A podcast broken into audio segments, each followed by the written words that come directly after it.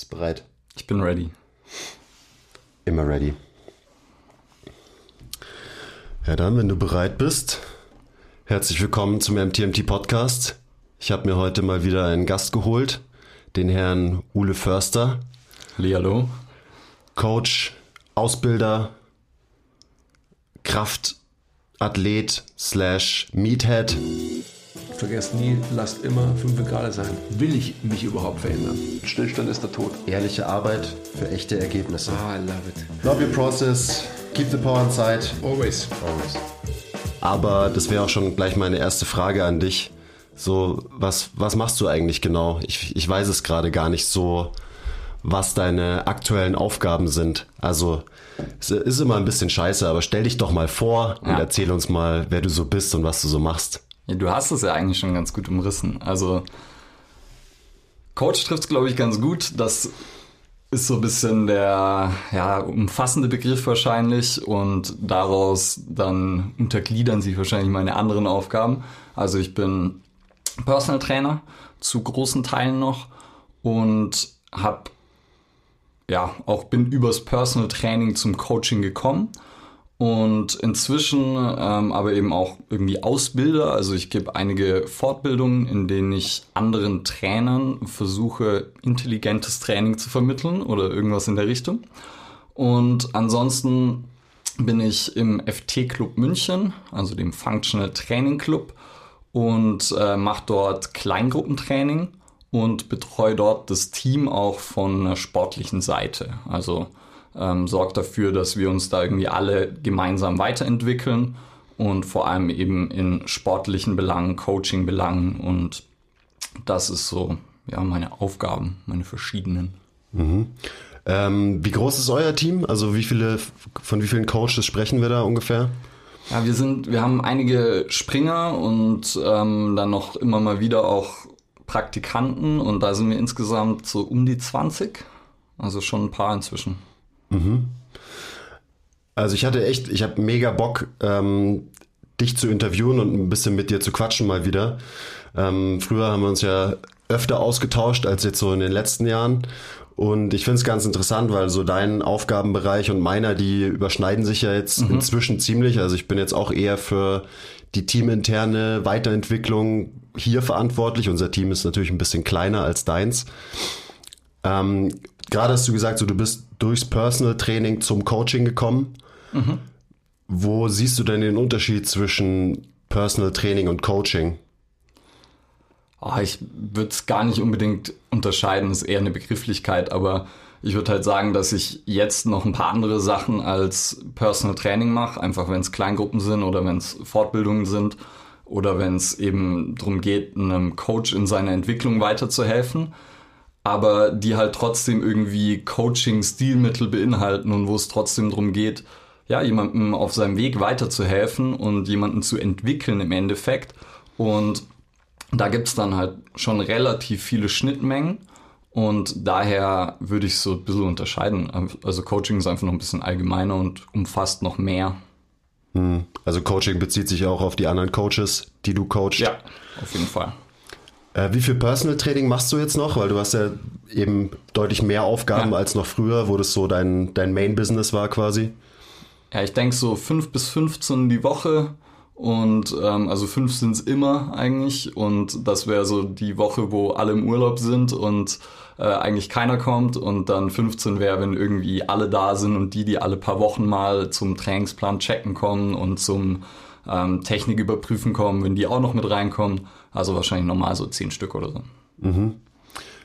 Wie sieht dein Klientel aus? Also reden wir da von Average Joes und Janes ähm, oder auch Athleten? Also was für Leute betreust du so eins zu eins oder auch in Kleingruppen? Sowohl als auch. Also der Großteil sind Average Joes und Janes und dann ähm, sind Athleten immer mal wieder mit dabei, aber da ist es tatsächlich eher so eine On- und Off-Betreuung. Das heißt, da ist es häufig entweder ähm, akut nach Verletzungen, irgendwas the eher therapeutisches dann oder so von nach der Reha zu wieder in den Spielbetrieb oder dann ähm, irgendwie ein, zwei Nachwuchsathleten oder ähm, auch ein, zwei Profis und da ist es dann halt eher so, da schauen wir, dass ich ihnen was mit an die Hand gebe, was sie vor allem selber machen können, weil sie einfach nicht die Zeit haben, oft zu mir zu kommen oder auch ein bisschen weiter weg sind und dann ähm, ist es eher so eine Trainingsplanbetreuung und ich gebe ihnen irgendwie ein Sprintprogramm, dann kommen sie mal wieder, wir arbeiten an der Sprinttechnik. Wenn sie einen Kraftraum oder Zugang zum Kraftraum haben, dann schauen wir, dass sie da irgendwie Betreuung kriegen, wenn sie es nicht eh schon haben. Also halt dann immer individuell an die Bedürfnisse und Gegebenheiten angepasst. Mhm.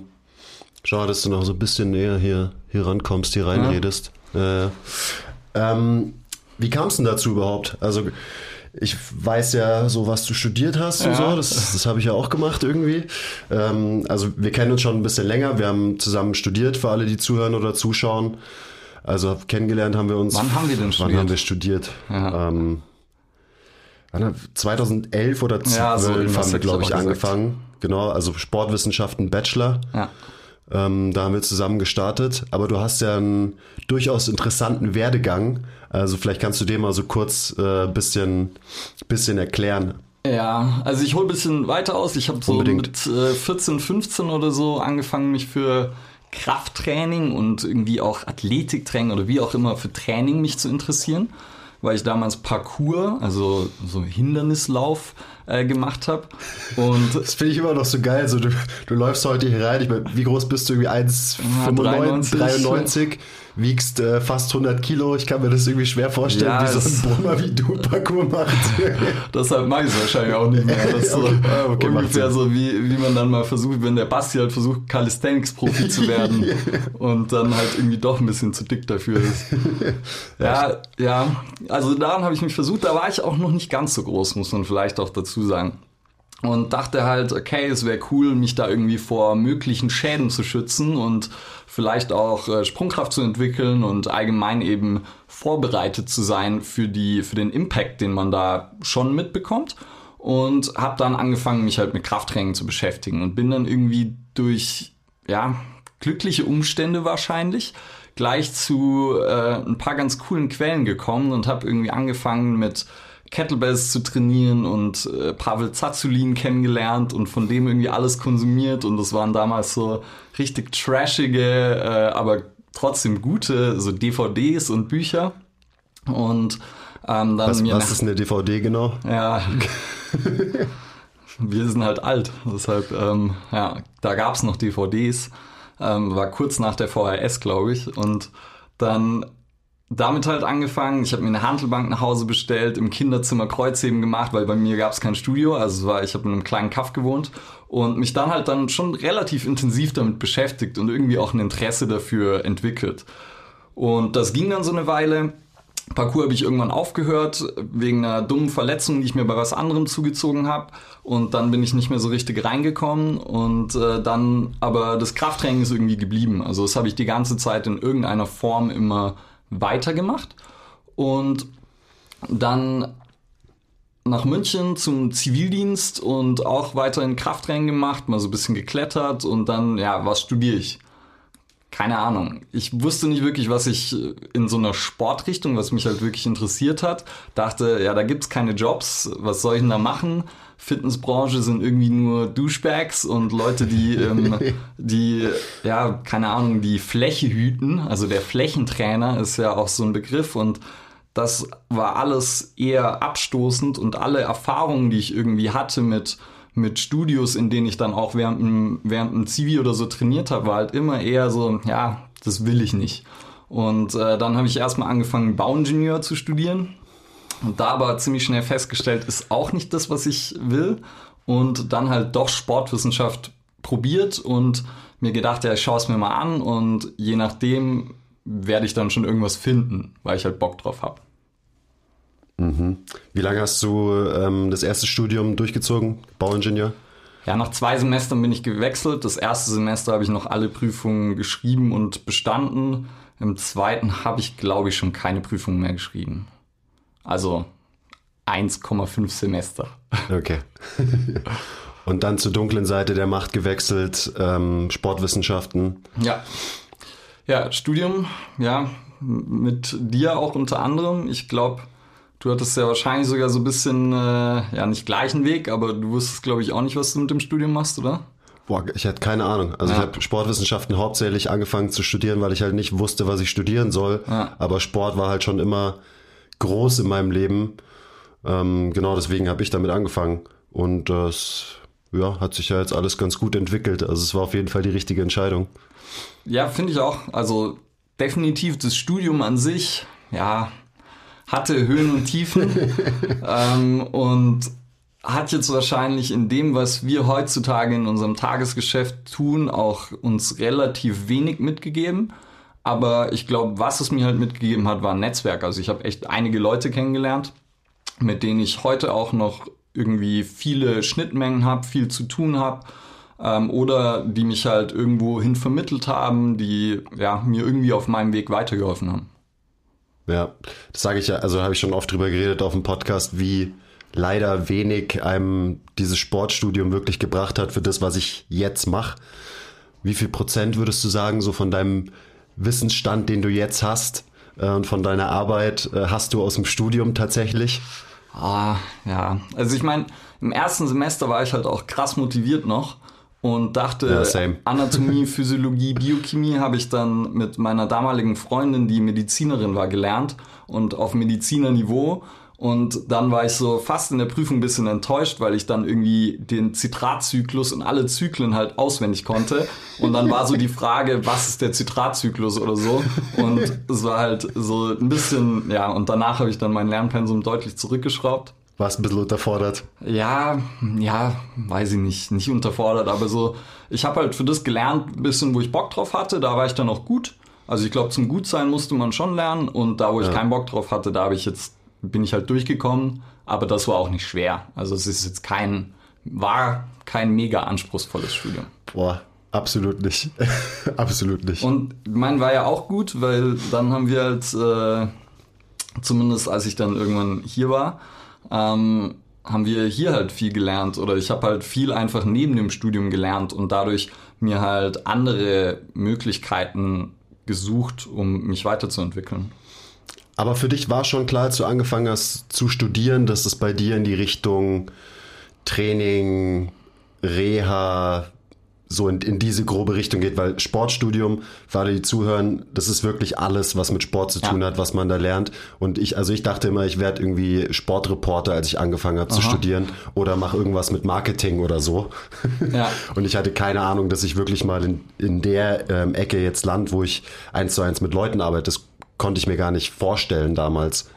Das hat sich irgendwie so ergeben. Das konnte ich mir auch nicht vorstellen. Also ich habe schon tatsächlich Leute irgendwie immer trainiert, also halt so Freunde und Bekannte und denen halt immer Tipps gegeben oder mit denen gemeinsam trainiert und ich hatte, glaube ich, auch schon irgendwie so ein bisschen so ein Grundwissen, weil ich mich halt wirklich mit so, weiß nicht, Starting Strength war dann auch eins der ersten Bücher, die ich gelesen habe und daher so wirklich so Grundlagen, Thematiken halt mich relativ intensiv beschäftigt habe und dann war ich halt in der Richtung schon, hatte ich schon ein bisschen Wissen, aber ich dachte nicht, dass es da irgendwie einen, oder ich wusste nicht, ob es da einen Platz gibt für mich, wo ich quasi das, was ich, was mir taugt und mich so intensiv damit auch irgendwie auseinanderzusetzen, wo ich das verbinden kann. Und das ist dann, ja, mir eigentlich erst äh, hier aufgefallen, ähm, als ich dann zum Praktikum zu MTMT gekommen bin und das war relativ früh zum Glück noch in meinem Studium und dann habe ich auch hier mehr Zeit verbracht als im Studium. Und da dann eben gemerkt, wie das auch aussehen kann und wie und war eben glücklich, weil auf einmal waren da halt ein Haufen andere Nerds und ich bin mir in der Uni mal komisch vorgekommen, weil wir waren 300 Studenten und von denen hatte keine Ahnung von Training und keiner hat gefühlt auch irgendwie sowas gemacht, was ich halt gemacht habe im Trainingshinsicht. Und selbst die Professoren nicht. Also wir hatten dann irgendwie zwei praktische Sachen und dann, wenn du halt merkst, dass du mehr Ahnung als dein Prof hast oder halt irgendein Doktorand, der halt das machen muss, so, ja klar, also ist halt dann so ein bisschen schade, wie die, weil in der Uni halt, glaube ich, Sport jetzt nicht den höchsten Stellenwert hat ähm, und dann merkst du halt, ja, der hat halt keine Ahnung, das ist dann halt irgendwie auch traurig. Mhm.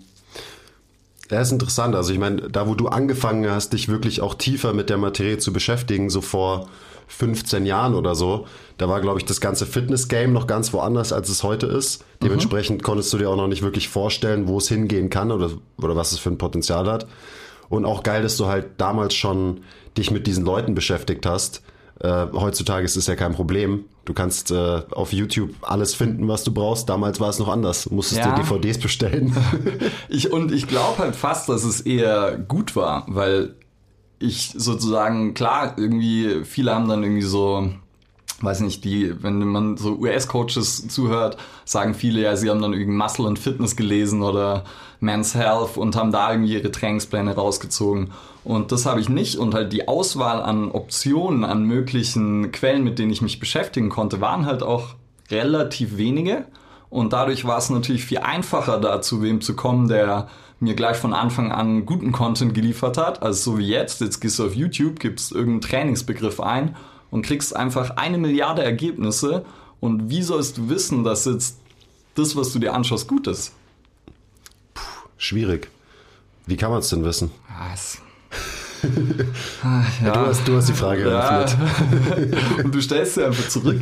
Ja, es ist äh, tatsächlich schwer. Es, also, und auch was, wo ich merke, wenn ich, wenn ich Fortbildungen mache, wenn ich irgendwie, jetzt habe ich mal ein Webinar gemacht vor kurzem und ich kriege echt viele Fragen dann danach, hey, wo gehe ich denn hin, um was zu lernen? Und mhm. dann denke ich mir halt auch so, so, dann wollen Leute irgendwie eine, am besten eine Ausbildung, die irgendwie größer ist oder so gleich hören. Dann sage ich so, oh, gibt wenige, von denen ich viel halte. Dann, wo ich so sagen würde, irgendwelche Trainerlizenzen ist schon häufig schwierig und ja, da bin ich nicht so ganz zufrieden mit dem, was unsere Industrie da liefert oder bietet. Ah, da werden wir auf jeden Fall in der zweiten Folge auch nochmal viel drüber reden, weil mhm. es einfach ein mega interessantes Thema ist. Aber ja, genau so ist es. Also ich glaube, die, die jungen Coaches jetzt haben es nicht unbedingt einfacher dadurch, dass dieser Informationsüberfluss mhm. vorhanden ist. Weil es ist echt schwierig zu checken, wer sind die guten Leute. Und ich meine, bei uns ist es nichts anderes. Wir kriegen dauernd Nachrichten, okay, wo kann ich mehr darüber lernen, wo kann ich mehr darüber lernen. Und das, das ist tough. Aber ich meine, du warst schon so ein bisschen Vorreiter, sage ich mal. Also du hast dich schon mit Pavel und äh, mit Mark Ripetoe und so weiter beschäftigt und auch so wahrscheinlich mit halt Michael Boyle und seinem System, bevor das wirklich ein großes Thing war hier in Deutschland. Klar ist es dann halt hier rüber geschwappt, wie es immer so ist. Die Amis mhm. machen was, dann dauert es irgendwie keine Ahnung, fünf bis zehn Jahre, dann kommt es zu uns rüber und so, immer so leicht zeitversetzt. Aber ja, ich meine, dann hast du halt wenige Quellen und du merkst aber, dass die gut sind und dann arbeitest du die konzentriert durch und hast nicht so dieses diesen ständige Ablenkung und hier gibt's was Neues, da gibt's was Neues ich glaub, und so weiter. Das war's auch. Ich habe dann halt echt einfach erstmal natürlich eine Weile mit Kettlebells trainiert und einfach rumprobiert und dann halt geschaut, dass ich da irgendwie eine gute Technik entwickle. Und das hat wirklich, ja, wahrscheinlich ein paar Monate gedauert, wo ich nur das gemacht habe und nur dann gemerkt habe, so, okay, jetzt geht was voran, jetzt fühlt sich alles flüssig an. Ähm, und jetzt habe ich das Gefühl, dass ich da was beherrsche. Und heute habe ich das Gefühl, dass viele so überfordert sind, dass sie halt irgendwas, weiß nicht, haben eine Fortbildung gemacht oder so, dann adaptieren sie das sofort und dann irgendwie zwei Wochen später sehen sie wieder irgendwas Neues und dann sie haben gar nicht die Zeit oder nehmen sich nicht die Zeit, das wirklich auf Herz und Niere zu testen, zu überprüfen und dann zu schauen, was kann ich damit für mich aneignen, was kann ich damit für mich benutzen und was ist wertvoll und wo kann ich da damit wachsen und was ist vielleicht irgendwas, was nicht so sinnvoll für mich erscheint und dann sozusagen das Ganze halt ja, mit, mit irgendwie Basics aufzubauen und dann ähm, eine breite Basis sich zu schaffen.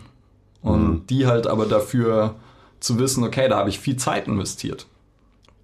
Ich glaube, da hast du auch bestimmt, bei mir ist es auf jeden Fall so, einfach einen guten Bullshit-Filter entwickelt, eben über die Zeit. Und das passiert halt nicht von heute auf morgen. Ja. Heute ist man es gewöhnt, dass man immer alles sofort haben kann. Und deswegen will man auch sofort die perfekte Informationsquelle haben und man will sofort wissen, wie funktioniert es. Und ich will eine klare Antwort. Aber man verlernt so ein bisschen eben genau das, was du gerade gesagt hast. Man muss sich einfach mit einem Thema tatsächlich auseinandersetzen. Man muss es selber machen. Und dann checkt man irgendwann, mhm. was ist wertvoll, langfristig und eben was ist Quatsch. Ähm, und wenn du das weißt, dann musst du dich gar nicht quasi aufhalten mit schlechten Informationen. Ja. Und da gibt's ja leider nach wie vor ziemlich viel in, unserer in unserer Branche. Ja, ich meine, jetzt, wenn man zum Beispiel Thema Atmung nimmt als Beispiel, weil ihr euch damit ja intensiv gerade beschäftigt oder zumindest es gerade intensiv nach außen tragt, trägt, tragt, tragt. Ähm, und dann, wann haben wir angefangen, über Atmung zu sprechen? Also der erste, äh, der mich darauf gebracht hat, warst du. Also wie gesagt, der Ole hieß immer der Professor, das, das war dein, dein Nickname. Ähm, und da warst du auf jeden Fall auch Vorreiter. Also da habe ich am Anfang noch überhaupt nichts gecheckt, als du angefangen hast, dich damit zu beschäftigen. Aber man hat eben schon mal diese Exposure gehabt, dem Thema gegenüber mhm. vor, keine Ahnung, vielleicht vier Jahren oder sowas. Ich hätte es auch sowas gesagt. Also auf jeden Fall mal vier Jahre. Ja, und dann hast du halt das schon mal irgendwie gehört, okay, da gibt's was und dann hast du das irgendwie im Hinterkopf, begegnet dir auf einmal immer mehr, weil sich auch immer mehr Coaches, die du respektierst und denen du folgst, damit beschäftigen und dann wird man äh, beschäftigt man sich damit intensiver, checkt, mhm. was es für einen Wert hat und irgendwann ist es dann so, okay, jetzt jetzt knie ich mich da richtig rein, ja. rein ins Rabbit Hole. Ja, und jetzt das ist halt was ich also worauf ich hinaus wollte. So, es braucht vier Jahre dass man sich irgendwie vielleicht on and off damit beschäftigt, mal intensiver, mal mehr, mal weniger, bis man und viel testen am eigenen Körper, viel testen natürlich auch mit, mit Trainingspartnern, mit äh, Kunden, mit und bis man dann irgendwann zu dem Punkt kommt und sagt, okay, das hat einen Wert für mich und das macht Sinn, dass ich das anderen beibringe. Und ich glaube, dieser Prozess ist halt einfach nicht mehr gegeben, sondern Leute sagen, hey, das hört sich interessant an und der, der mir das erzählt hat, der hat irgendwie das mit zwei Studien belegt und ich äh, adaptiere das und schreibe morgen in meinem Instagram-Post davon oder so. Und das ist halt irgendwie, das finde ich schade, weil es äh, ja diese Auseinandersetzung, diese intensive, die ist, glaube ich, mit das Wichtigste. Ja, wenn man Profi sein will in was auch immer für einem Feld, auf jeden Fall. Ja, es ist wirklich so. Also es, es wird immer alles viel schneller und dadurch geht halt viel Qualität, glaube ich, verloren, bleibt auf der Strecke. Glaube ich auch. Aber ja. Wie gesagt, da reden wir auf jeden Fall in der zweiten Folge noch mehr drüber. Da mhm. wird es dann so ein bisschen nerdiger. Ich habe auf jeden Fall Bock, mich mit dem Professor ein bisschen deeper über Training oder Atmung oder andere Themen zu unterhalten. Oh ja. Ähm, was mich jetzt noch interessiert, so zu dir persönlich, wie trainierst du gerade? Ich meine, okay, jetzt ist gerade Corona, das heißt, das Training ähm, musste sich dadurch nochmal verändern. Ähm, aber wie hast du davor trainiert? Also wie sieht bei dir eine normale Trainingswoche aus? Genau, go. Okay. Also im Normalfall, jetzt kurz vorher habe ich einen Plan angefangen, den ich mir selber gemacht habe in dem Fall und auf den ich richtig Bock hatte. Es waren, glaube ich, vier Trainingstage und das war so in Richtung Powerbuilding, also so bisschen Muskelmasse als Ziel und ein bisschen Kraftzuwachs als Ziel in einer guten Kombi. Und sonst würde ich sagen, ich mache eigentlich immer drei Krafttrainings die Woche. Das ist so das Minimum. Und dann, wenn ich mal mehr Zeit habe, sind es ab und zu auch vier. Und sonst ist meistens noch irgendwas Ausdauertechnisches dabei, ähm, irgendwelche Sprints, irgendwas ähm, länger Ausdauertechnisches. Also ich versuche eigentlich so viel wie es geht immer in die Berge zu kommen und Bergsteigen und Wandern zu gehen. Ähm, und sonst noch irgendwie alle möglichen Sportarten so ein bisschen on and off mäßig, also dass ich irgendwie mal klettern, bouldern bin oder so und das Krafttraining ist eigentlich immer eine Konstante und da dann mal mit eigenem Plan, mal mit anderem, mal mit Plänen von anderen Coaches, die ich mir dann entweder machen lasse für mich oder auch mal irgendwie so von einem Coach einen vorgefertigten Plan, ähm, weil es immer, glaube ich, eine ganz coole Art und Weise ist, andere Systeme und Denkweisen kennenzulernen. Und wenn man dann so vier, acht, zwölf Wochen das trainiert, dann merkt man auch, wenn man sich halt davor schon intensiv damit auseinandergesetzt hat, merkt man, glaube ich, ah, okay, darauf, das sind so die Ziele, darauf zielt er ab, so hat er sich das vielleicht überlegt. Manchmal hat man die Infos vielleicht sogar, wenn es irgendwie, keine Ahnung, ich denke jetzt gerade an Eric Cressy, hat, glaube ich, immer so Pläne mit so einem Buch verbunden und hat dann halt einfach erklärt, wie er dazu kommt, dass er den Plan jetzt macht, was seine Denkweise ist und dann kannst du das ganz gut nachvollziehen. Und sonst halt eigentlich mal Ganzkörpertraining, mal irgendwie ein Fokus auf eine Sache, ähm, immer irgendwelche Bewegungsmuster orientiert, also Push, Pull, Hinge, Squat und daran irgendwie so ein bisschen entlanghangelt, dann beidarmig, einarmig, äh, verschiedene Ebenen etc. Versuche ich alles immer so ein bisschen abzudecken, mal mehr, mal weniger. Und das heißt, es ist immer irgendwas Hebendes dabei, ist immer irgendwas Drückendes, immer irgendwas Ziehendes dabei. Und dann ist mal der Fokus irgendwie, ich will mal wieder im Kreuzheben stärker werden oder ähm, nicht ganz so schwach im Bankdrücken sein. Und äh, ja, und dann ist mal wieder irgendwas anderes im Fokus oder so. Ja, also so die, die kurzfristigen, mittelfristigen Ziele, die wechseln sich halt immer ab. Das ja. kenne ich gut, ist bei mir nichts anderes. Ähm, aber was würdest du jetzt sagen, was wirklich so langfristig, überdauernd für die nächsten Jahre, vielleicht sogar Jahrzehnte, ähm, so das Ziel von deinem Krafttraining sein soll? Und auch so, was für, ein, was für einen Stellenwert hat Aha. da das Krafttraining für dich? Ja, also für mich ist halt Krafttraining heißt natürlich nicht, dass ich ähm, nur Krafttraining mache, sondern das ist halt irgendwie, da trainiere ich verschiedenste Sachen auch noch, aber also ich habe dann halt irgendwie ein Warm-up, wo ich dann kurz mich aufwärme tatsächlich mit irgendwelchen Movement Preps oder so, also einfach irgendwelche Bewegungen, die unbeladen sind. Äh, meistens auch noch irgendwas, äh, irgendwas Atmungsmäßiges. Ähm, und dann habe ich häufig halt irgendwas, irgendeine athletische Komponente, also irgendwelche Medizinballwürfe, Sprünge etc., aber halt nur ziemlich wenig. Und zwar, weil das übergeordnete Ziel eigentlich so ist, möglichst viele Qualitäten zu trainieren und versiert zu sein und Krafttraining gibt mir halt am meisten für die Zeit, die ich reinstecke. Also einmal ähm, für Leistung, für Optik, für Gesundheit, für ähm, alles, was ich sozusagen so überdauernd erreichen möchte, ähm, ist es das, was mir halt am meisten gibt und gleichzeitig halt auch noch irgendwie Spaß macht. Ähm, also zumindest mir, ich glaube nicht jedem, aber Verstehe ich auch nicht, aber. Äh, ich auch nicht. Ähm, aber ja, so, und es ist halt, es ist, ich finde eigentlich ist es einfach irgendwo.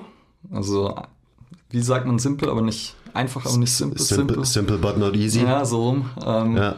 Und daher, das erfüllt sozusagen viele von den Dingen, die ich halt erreichen möchte damit. Und das ist eigentlich langfristig gesund und leistungsfähig zu sein. Und mal jetzt bin ich 31, da geht's halt schon äh, bergab. Krass alt, Mann. Ja, ja. Da geht's schon bergab.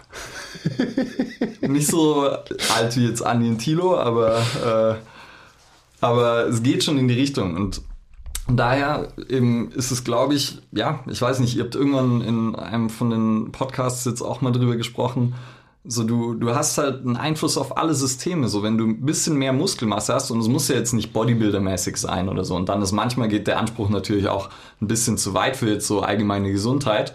Ähm, aber das ist dann halt, weil mein Sport auch so ein bisschen Krafttraining oder Training ist. Mhm. Ähm, und aber so ein bisschen mehr Muskelmasse als der Durchschnitt zu haben, ist halt einfach krass. Und irgendwie, du hast halt ein Stoffwechselorgan, du hast, kriegst kein Diabetes, du also die Wahrscheinlichkeit dafür ist wesentlich geringer, selbst wenn du krass übergewichtig bist und mehr Muskeln hast, dann ist die Wahrscheinlichkeit, dass du irgendwie Probleme mit den Gelenken bekommst, Diabetes bekommst und was auch immer sonst noch, dass du stirbst einfach, ist geringer. und, äh, das ist auf jeden ja. Fall ein ganz gutes Trainingsziel ja. oder so. Also nicht sterben. Ja, genau.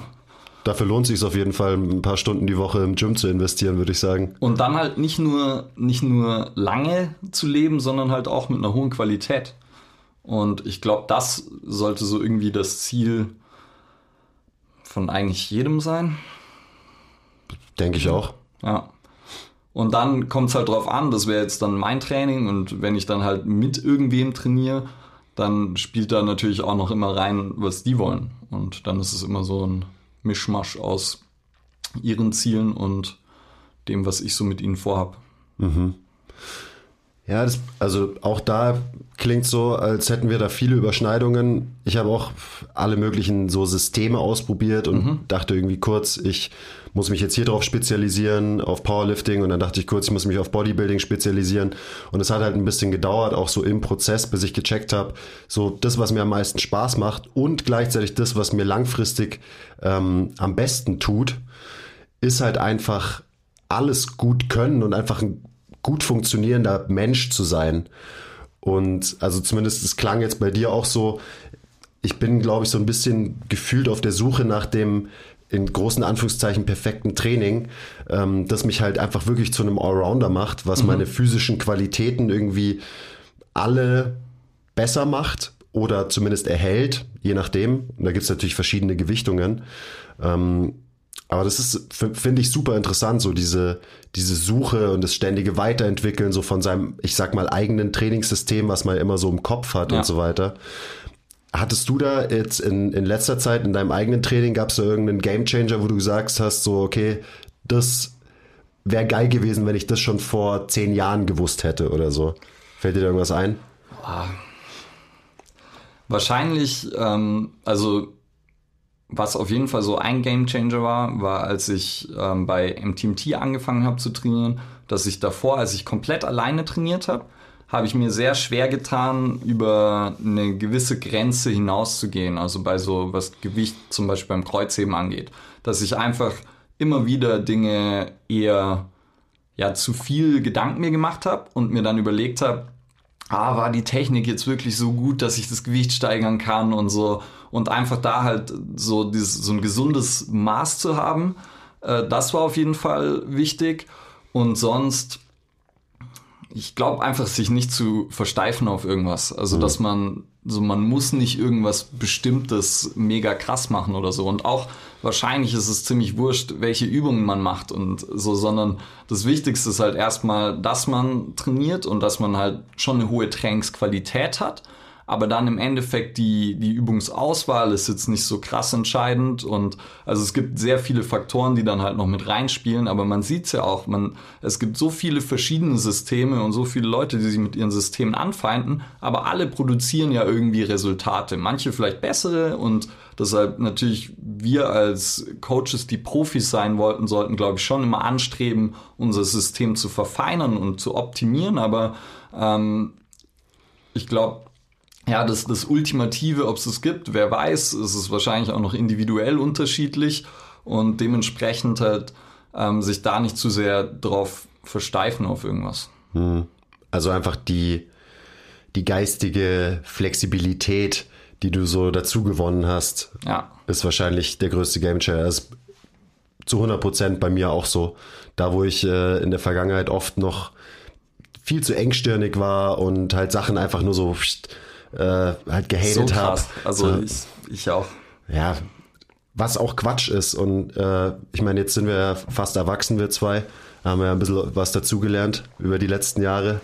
Ähm, und da merkt man halt, wie viel Wert das eben für einen selber, aber besonders auch für die Leute, mit denen man arbeitet, bringt, wenn man eben nicht so ein, so ein Nazi ist ja. und irgendwie immer nur sich an einer Sache festklammert und sagt, das ist der Shit.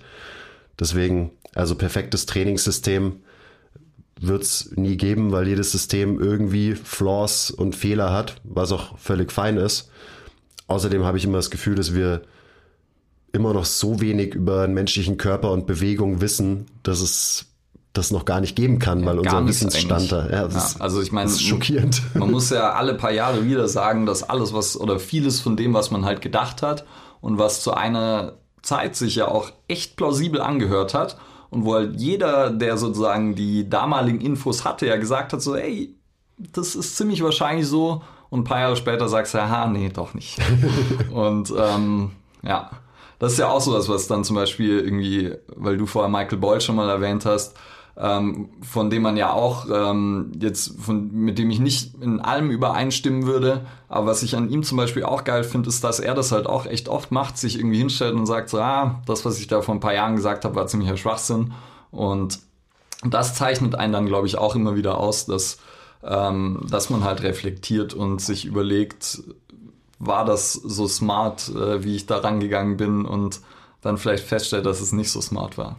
Ja, und damit zeigt man ja auch, dass man wirklich ein guter ist, wenn man die Eier hat, sich hinzustellen und zu sagen, das, was ich vor ein paar Jahren erzählt habe, ähm, war vielleicht nicht falsch, aber ja. inzwischen bin ich drauf gekommen, dass man es auch viel besser machen kann.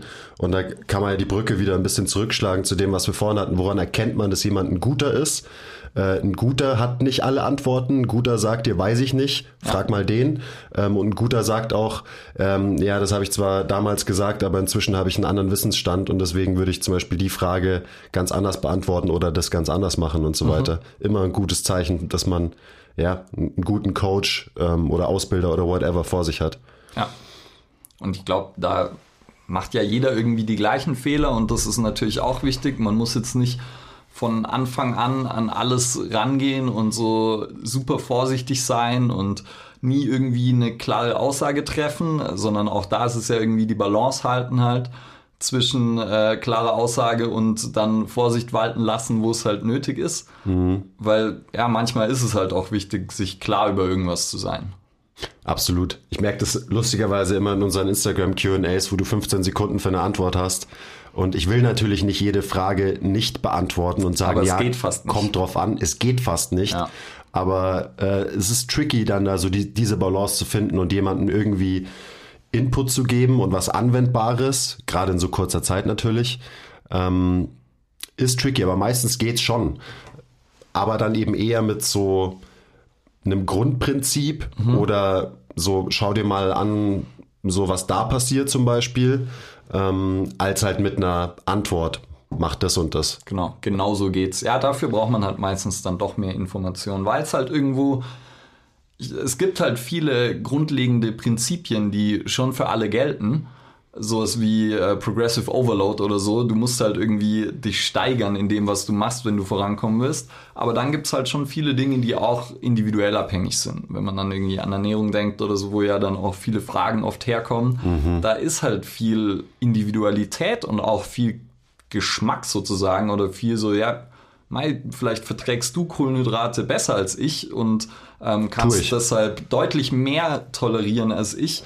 Aber das heißt ja nicht, dass ich, und dann, was man sozusagen absolut sagen könnte, es heißt nicht, dass ich keine essen sollte und du nur, ähm, sondern dass du halt vielleicht ein paar mehr essen solltest als ich. Aber so, und das ist dann immer schwer, glaube ich, rauszukitzeln oder klar zu machen auch, dass halt auch der Gegenüber, wenn man merkt ja zum Teil, wenn man Fragen gestellt kriegt, auch, wo sozusagen der Wissensstand der Person gegenüber ist und wo sie vielleicht ihr Wissen auch her hat oder was sozusagen weiß nicht, jetzt mir fällt keine gute Frage ein, aber ah, sagen wir mal so Fettverbrennungspuls. Dich fragt jemand, ja, muss ich in dem und dem Puls laufen oder so, dann weißt du ja schon äh, grob, was für einen Wissensstand die Person hat und weißt halt so, okay, mit der musst du jetzt, da musst du nicht zu tief gehen, ähm, sondern weißt mhm. halt, die hat das irgendwo aufgeschnappt und ähm, das ist dann halt auf dem Level der Person zu helfen in 15 Sekunden ist dann schon nicht unbedingt einfach.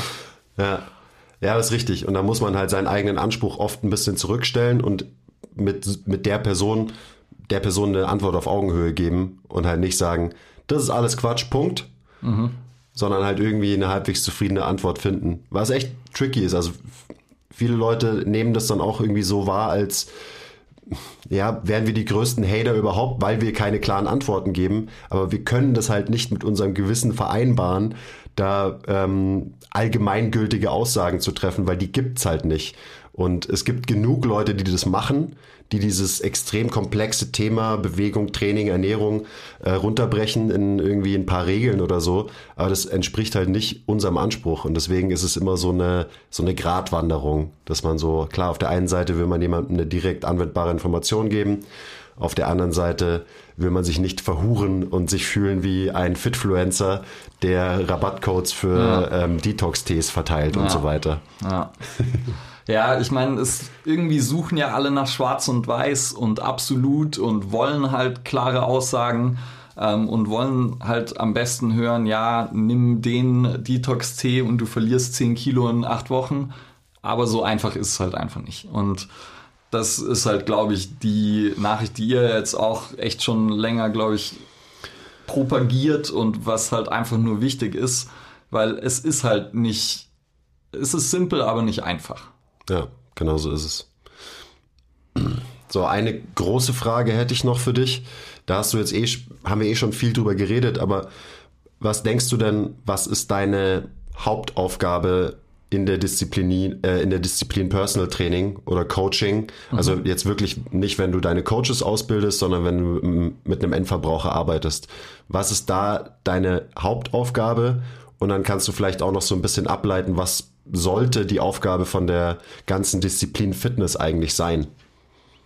Okay, also im Personal Training, wie der Name schon sagt, es ist personal. Das heißt, für mich kommt es erstmal auf die Person an und ich will da meine Rolle gar nicht zu wichtig nehmen, sondern für mich steht dann halt die Person, die, mit der ich arbeite, im Vordergrund. Und das heißt, die kommt ja mit irgendeinem Wunsch zu mir und mit irgendeiner Erwartungshaltung. Und das heißt, ich versuche rauszufinden, was für Erwartungen und was für Wünsche hat die Person und dann will ich sie erfüllen. Und da kommt dann sozusagen ein bisschen mehr meine Rolle ins Spiel weil dann die Mittel, die ich dafür verwende, sind natürlich dann sehr geprägt von dem, womit ich mich beschäftige. Und das heißt dann, wenn die Leute auf mich äh, kommen, also über eine Empfehlung oder irgendwas von mir irgendwo sehen oder keine Ahnung, dann heißt es ja, dass sie wahrscheinlich schon eine, ein bisschen eine Vorstellung haben und dass sie halt dann auch erwarten, dass es irgendwas mit Training, irgendwas mit vielleicht Functional Training oder wie auch immer zu tun hat. Und ähm, Dementsprechend ist es dann ja relativ klar, was sie erwartet. Und dann geht es sozusagen nur noch halt um Feinheiten. Und dann versuche ich immer rauszufinden, ja, wo wollen sie hin und wie kann ich das Ziel am besten erreichen? Und dann ist es eine Balance im Endeffekt zwischen ihren Zielen und dann dem, was ich halt so sehe und für ein Gefühl habe. Also wenn sie mir halt dann irgendein abstruses Ziel nennen, ähm, das vielleicht für sie gerade nicht, nicht realistisch ist, weil sie einfach komplett unfit sind oder wie auch immer, dann ähm, geht es halt darum, das zu kommunizieren und irgendwie klar zu machen, dass da so eine realistische Herangehensweise mhm. ist und dann im Endeffekt halt gemeinsam irgendwie einen Weg zu finden, äh, der, den ich so ein bisschen vielleicht vorgebe oder wo ich sozusagen ähm, die Person führe, ja im Endeffekt auch.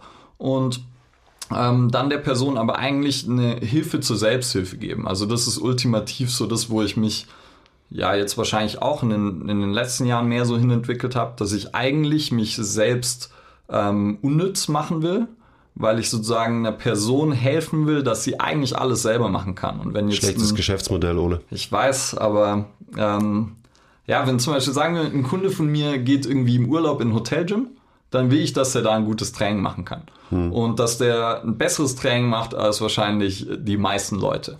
Und alleine, wenn wir natürlich viele Sachen häufig machen und er einfach nur das kopiert, dann wird es so schlecht nicht sein. Und dann gibt es welche, die sind natürlich auch noch interessiert und die stellen mir Fragen und so und die würden dann wahrscheinlich ein richtig, richtig gutes Training machen und so. Und das, das finde ich sozusagen ist für mich das Wichtigste, dass Menschen Bewegung und gesunde Verhaltensweisen in ihr Leben integrieren und die sozusagen nachhaltig integrieren. Also auch wenn ich weg bin, wenn die wegziehen, dass sie dann halt entweder sich einen neuen Coach suchen oder mir vorher schon sagen, hey, kennst du in der Region wen? Oder dass sie halt für sich selber dann irgendwie weitermachen. Oder auch vielleicht dann nicht mehr ein Training machen, wie ich es mache, sondern vielleicht irgendwas anderes für sich finden. Also wenn es dann Klettern gehen ist oder so, dann bin ich auch fein damit. Aber halt, ähm, das wäre sozusagen das, das, ja, übergeordnete Ziel. Also wirklich ein, ein Impact bei den Leuten hinterlassen, der auch darüber hinausgeht, über, ich sage jetzt mal, die Stunde, die sie mit dir trainieren. Ja. Ähm, und auch so, was du gerade angesprochen hast, was ich, wo ich auch gerade viel drüber nachdenke, so dieses, äh, die Wünsche von einem Kunden versus die wirklichen Bedürfnisse von einem Kunden, ähm, wo du als Coach auch wieder, was wieder so eine Gratwanderung ist, wo du abwägen musst, weil wir sind ja in dem Fall Experten, mhm. ähm, das heißt, wir wissen es immer besser als unsere Kunden meistens zumindest. Ähm, und man ja, muss natürlich die, die Wünsche von den Kunden erfüllen und respektieren. Das ist unser Job, deswegen sind wir hier. Ähm, und der Kunde misst seinen Erfolg nicht daran, was wir für tolle Ziele mit denen erreichen, sondern der misst den Erfolg daran, hat er seine Ziele erreicht. Ja. Und dann ist es immer so dieses, klar, ich will, dass du, dass da deine Wünsche erfüllt werden, aber gleichzeitig will ich auch, dass die wirklichen Bedürfnisse, die du physisch einfach hast, auch noch so ein bisschen erfüllt werden. Ja. Und das kann dann natürlich auch krass unterschiedlich aussehen. Also zum Beispiel ein Kunde von mir ist auch irgendwie über eine entfernte Empfehlung zu mir gekommen und dann setze ich mich mit dem zusammen und im Gespräch wird klar, okay, der hat halt Bock zu trainieren und hat Bock auf Leistung. Und das heißt, mit dem werde ich nicht erstmal eine Stunde ein Assessment machen und mir anschauen, wie jedes seiner Gelenke sich bewegt und ähm, ob der kleine C jetzt genug Extensionsfähigkeit hat, sondern mit dem lege ich halt los, trainiere, schau, was macht er und wie schaut's aus und dann passe ich so an, dass es funktioniert. Und dann ähm, kann man immer noch überlegen, okay, vielleicht mache ich ein paar Sachen einfach nicht mit ihm, weil sagen wir, seine Beweglichkeit ist nicht so gut und er hat vielleicht ein paar Schmerzen irgendwo, dann trainiere ich vielleicht drumrum und vielleicht so ein paar Prozent oder ein paar Minuten in einer Stunde arbeiten wir vielleicht auch daran. Aber der Großteil ist immer noch das, was er will.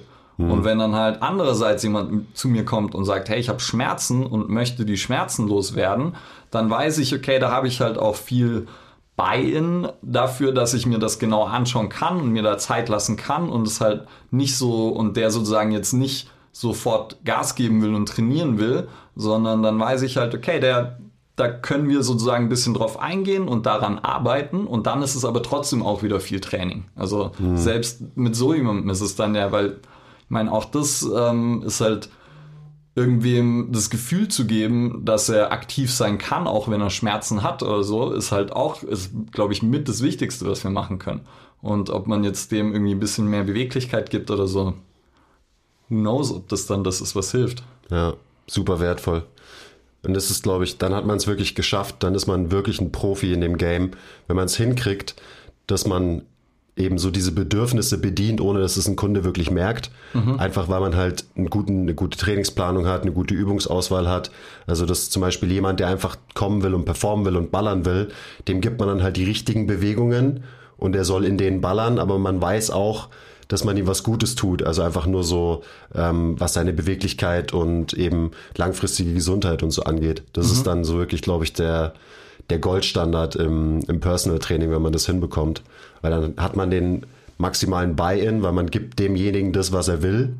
Aber so ohne dass er es merkt. Genau, man mischt halt so ein bisschen was, was drunter. Ja. ja. Ich habe auch, habe ich letztens ein geiles Charlie Francis Zitat äh, gehört, gelesen und dann selbst äh, verwendet, wo er eigentlich so, da geht es ums Mindset von seinen Sportlern und er sagt, ja, über das Mindset muss er sich gar keine Gedanken machen, weil er sorgt einfach immer dafür, dass seine Athleten Erfolg haben im Training.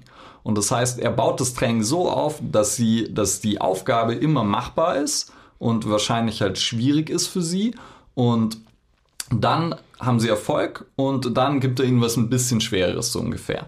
Und genau das Gleiche ist es ja in der Reha, genau das Gleiche ist es, wenn man irgendwie jemanden hat, der, sagen wir, Personal Training zu euch kommt und Gewicht verlieren möchte, noch nie in einem Studio war, vielleicht erstmal Ängste hat oder so ziemlich viel Widerstand und so, keine Ahnung, denkt halt, ja, der Typ hat so viel Muskeln, der schaut, äh, so will ich nicht sein, das ist ja ein Bodybuilder oder so. Ja. und so hat halt viele Vorurteile und so. Und das und dem gibst du einfach ein paar einfache Erfolge und dann fühlt er sich so wohl. Und ähm, das ist so ein schneller und einfacher Prozess.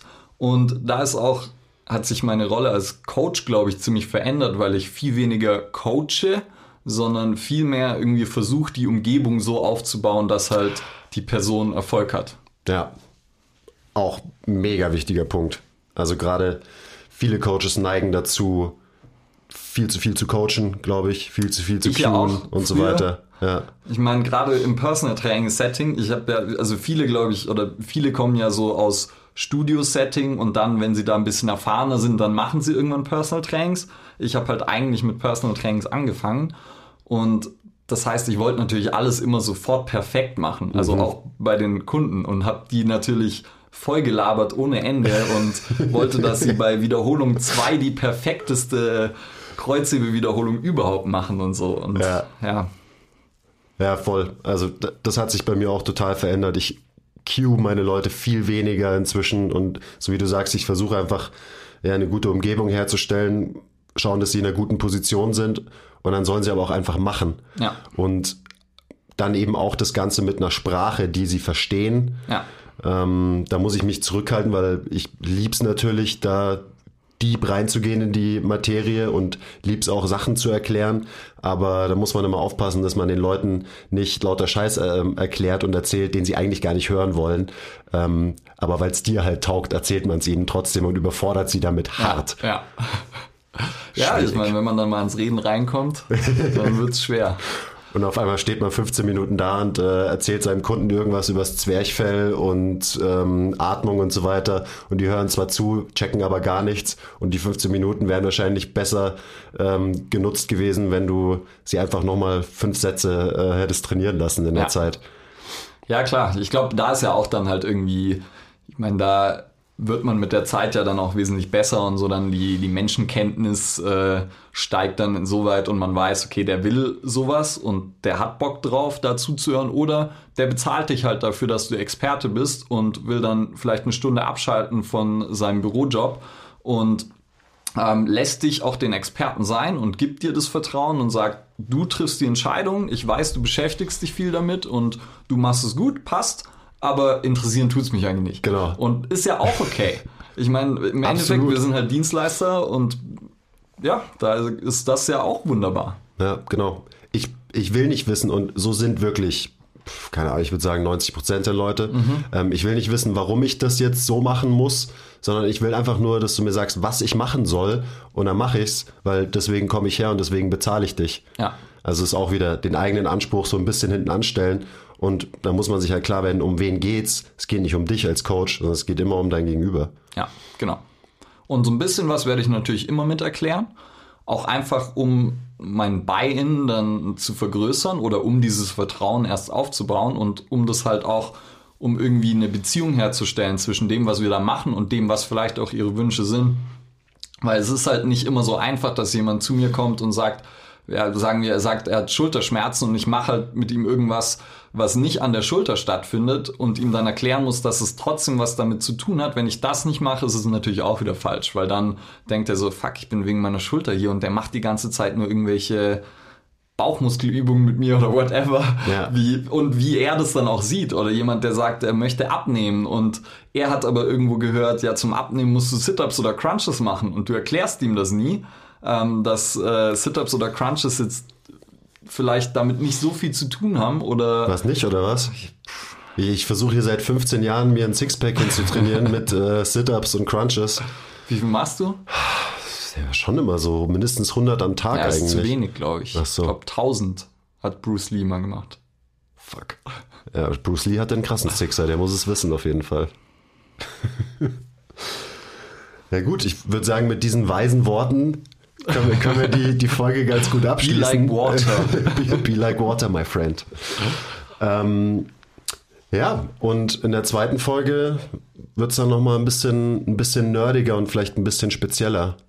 Ja, das war jetzt, wir haben schon recht allgemein rumphilosophiert. Ja, liebe ich ja auch. Ja, ich auch. Ist auch immer wichtig. Aber halt spezifisch rumphilosophieren, mindestens genauso geil. Let's do it. Also, Leute, danke fürs Zuhören.